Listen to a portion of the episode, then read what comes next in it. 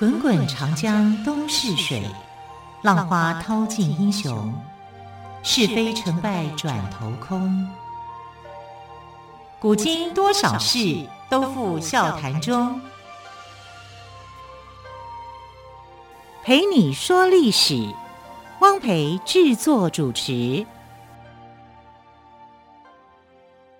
欢迎朋友们收听《陪你说历史》节目，我是汪培。今天同样在节目当中跟朋友们说历史故事的是历史专栏作家于远炫老师。老师好，主持人好，听众朋友大家好。老师在我们的节目，很多的听众都很喜欢听三国的故事，是不是？从今天开始跟我们说一些三三国方面的故事呢？对，好像不讲三国哈，整个历史好像不完整一样，对，好像不是历史节目的感觉。因为三国是大家很喜欢的一个时代。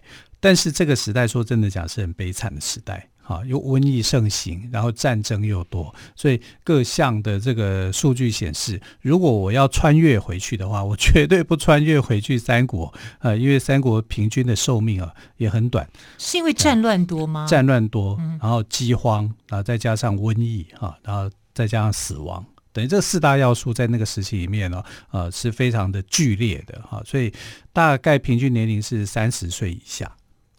这么年轻啊，很低，对对对，这些死亡率是很高的啊，所以这个时代里面呢，呃，你不要看现在好像很多人都讲，哎呀，三国真好玩啊，英雄辈出啊，可是那个时代的背景来看呢，是一个呃饥荒的时代、战争的时代、瘟疫盛行的时代啊，是。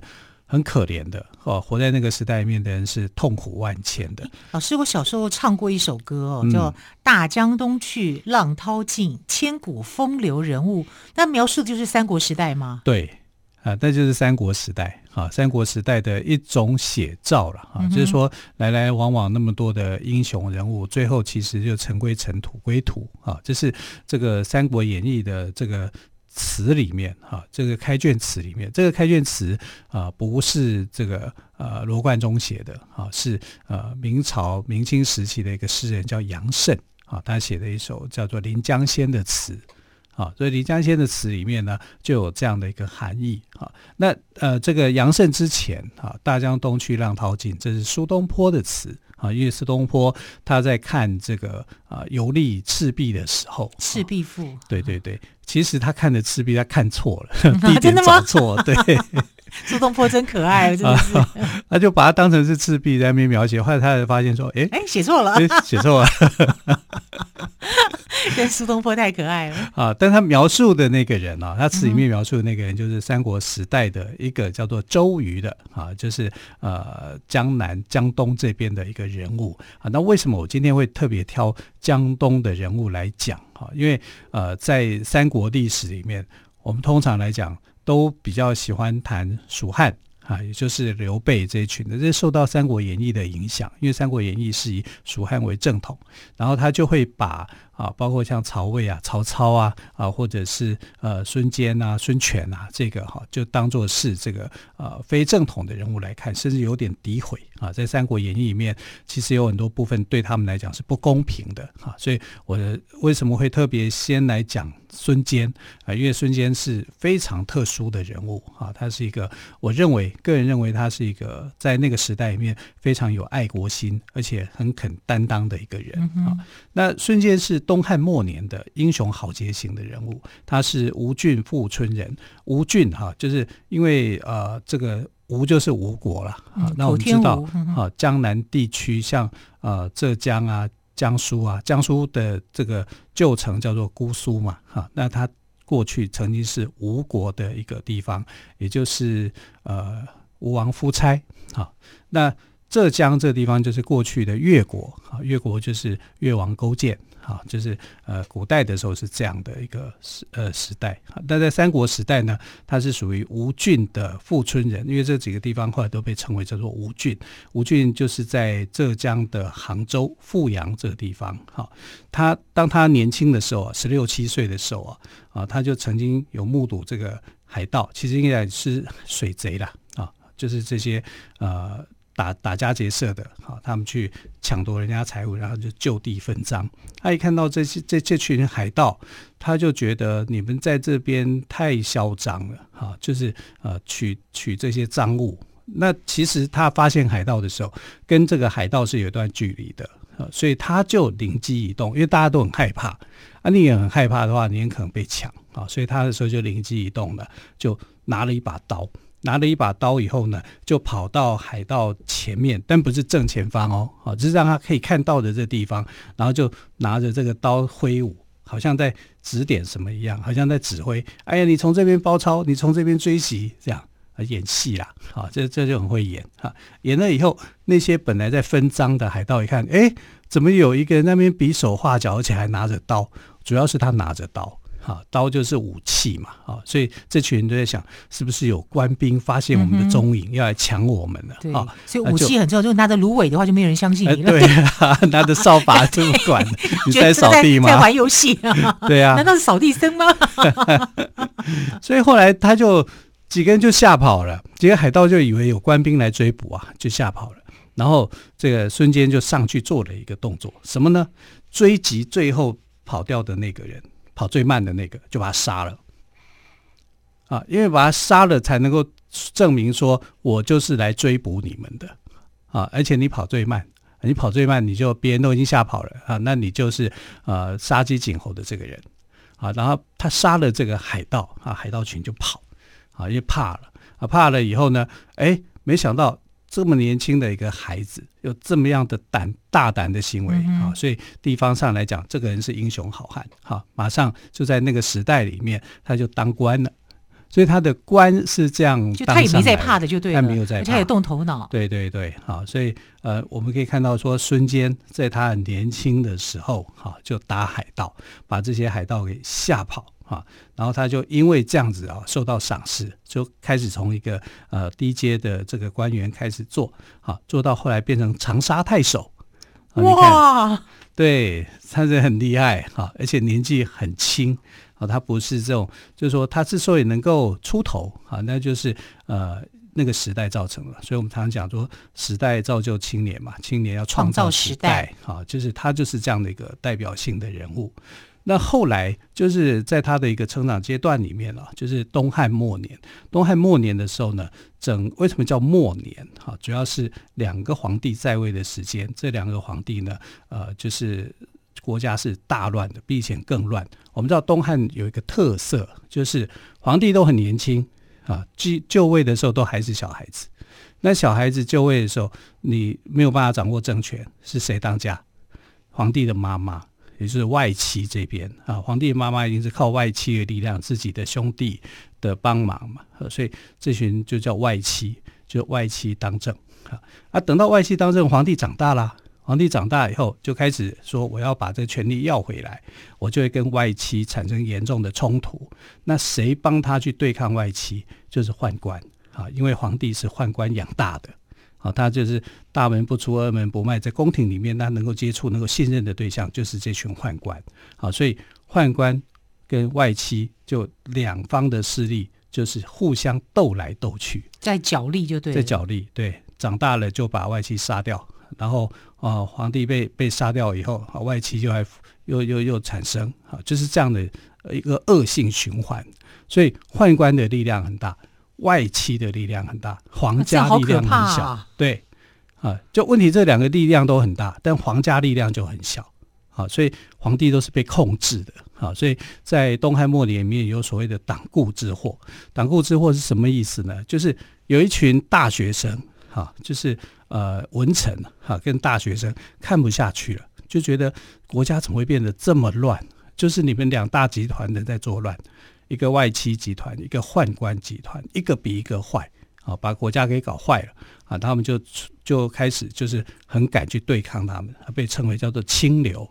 那清流对抗的是谁？主要是宦官啊，因为宦官被当成是你不是个男人，不是个正常人，所以你的想法都有点扭曲啊。他们就去对抗宦官，宦官就觉得你们对抗我。你们这个没有什么道理，你们你你们自己搞得更烂，外戚这群人也更坏，为什么你们就支持他？啊，其实他是都不支持的啦，只是对象啊，就是靠皇帝的，一定皇帝最信任的一定还是宦官这边嘛，好，他们就去反对宦官干政，反对宦官干政以后呢，宦官就把他们抓起来，抓了好几次，啊，就是桓帝跟灵帝的时候都爆发这样的冲突，这叫做党锢之祸。那党锢之祸发生以后，就是清流都被抓起来，你满朝都是浊流了，所以整个的朝政风气就很坏。本来瘟疫来了，应该要去管理的，也没有去做管理；要去救治的，也没有去做救治。整个天下大乱，百姓好苦哦，百姓很苦哈。就在这个朝政根本是低气压嘛。对，就在这个天下大乱的时候，宦官专政的时候，因为宦官那时候有所谓的十个大太监，哈，叫十常侍。那十常侍这个皇，你知道皇帝怎么说吗？就说，呃，这个十个我的爸爸妈妈。就是这些太监啊，张让是我的父亲，谁谁是我的母亲，这样子，哎，宦官呢？啊，这等一下，皇帝是发自肺腑之言这样讲，他还是还是因为他是呃被要挟讲出这些话？哦，他是发自肺腑，因为这些宦官跟皇帝处的非常好，很照顾皇帝呀，啊，所以皇帝的感觉就是这群人就像我的爸爸，像我的妈妈，我爸妈都没那么疼爱我。是这样子的啊，所以这呃，时常是气焰是非常非常的嚣张的。嗯，他们对外很嚣张啊，啊，对内就是控制皇帝啊，对内控制皇帝就是皇帝，你要我做牛做马，让我骑在你的背上，什么都可以。他们是很委曲求全的啊，是对皇帝很好的啊，所以难怪皇帝在心中的宦官会是这样子。是啊，啊，所以宦官是一群扭曲的人嘛。嗯，那你这样的一个行为下来，就到处国家就乱。那宦官要的是什么？宦官要的两个东西嘛，一个就是权啊，他要有权力；一个就是钱，他要赚很多的钱，所以就贪污腐败。这就是东汉的末年的时候的整个社会的情势。到底宦官如何影响东汉呢？我们先休息一下，稍后再请于远轩老师来告诉我们。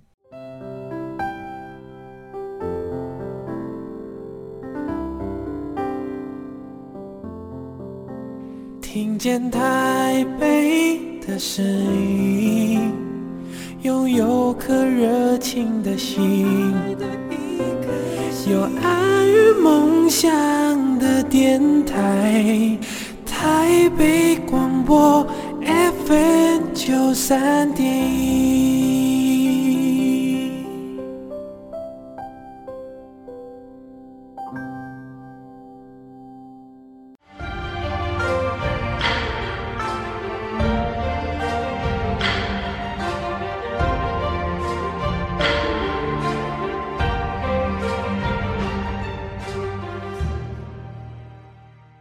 这里是台北广播电台为朋友们进行的节目是陪你说历史节目。好，于远轩老师，刚刚我们谈到了孙坚是江东之虎哦。对，事实上那个朝代真的是非常的纷乱，是不是？关于这个部分，再请于远轩老师帮我们做补充。对，我们就讲外戚宦官的这个轮流干政啊，使得这个东汉末年的国际的情势啊是非常的糟糕，那个政情上面是非常的不稳，所以后来就有一个大将军叫何进。啊，因为他是何太后的哥哥嘛，哈，然后他他们家其实是那种很基层的家庭，他是卖肉的啊，卖猪肉的，所以他是一个屠户出身的。那何进呢，就听从了当时的一个世家子弟叫袁绍啊，就听了袁绍的一个建议啊，就是要啊征召董卓啊来杀掉这些宦官。也就引进哈外外籍的力量啊，董卓是西凉军团的一个首领，他就引进了董卓啊，要来啊进京把宦官给除掉，要杀掉。那宦官就在想说，你们这群外戚啊，竟然要杀我啊，所以就因为已经知道这个消息了，就反了反抗啊，反而把这个何进给杀了。那何进杀了以后，他们就整个内乱了。对，大将军被杀掉，被宦官给杀掉。那董卓就进来，他就趁这个机会，趁这个内乱，去平定了宦官，啊，把宦官给杀了，然后进而就掌控了朝政。那掌控的朝政的时候呢，董卓做了一件事情，他就是把原来的皇帝给废掉，啊，因为本来当时的灵帝的这个。孩子哈，就是呃少帝哈，他就把他给废了，然后又另外立了一个皇帝，就是汉献帝哈，立了刘协当当做皇帝。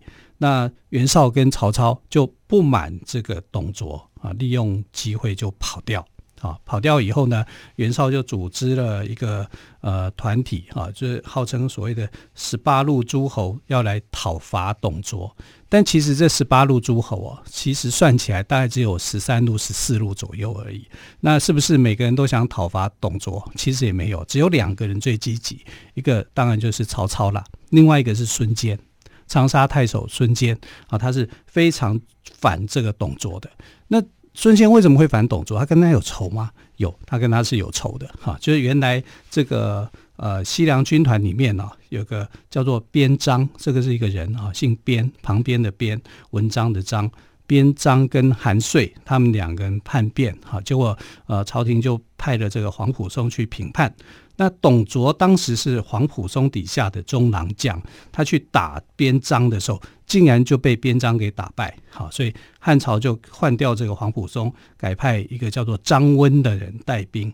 那张温呢，他底下的这个呃军事参谋就是孙坚。好，那董卓呢，到处去贿赂，因为他打败仗嘛，到处就去贿赂，反而升为将领。你看这个朝代的风气多差。那张温到了西凉以后呢，呃，要董卓来见他这个上级，董卓就一副呃，这个我是西北军团的一个首领，哈，这样，这是我的地盘，哈，就是这样子，态度很高傲。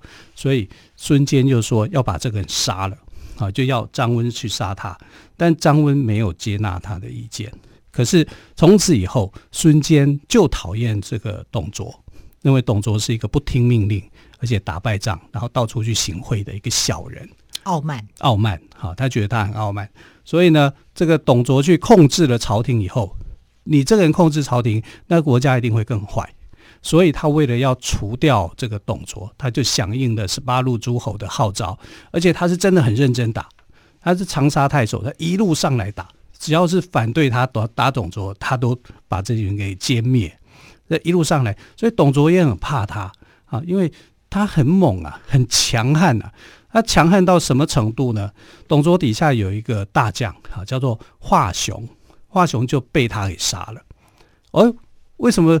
这董这个《三国演义》里面不是呃关羽温酒斩华雄吗？怎么是变孙坚杀的呢？对呀，对呀。到底谁对谁错呢？啊，当然是《三国演义》错的啊，《三国演义》那时候就讲说他们在虎牢关，然后这个呃。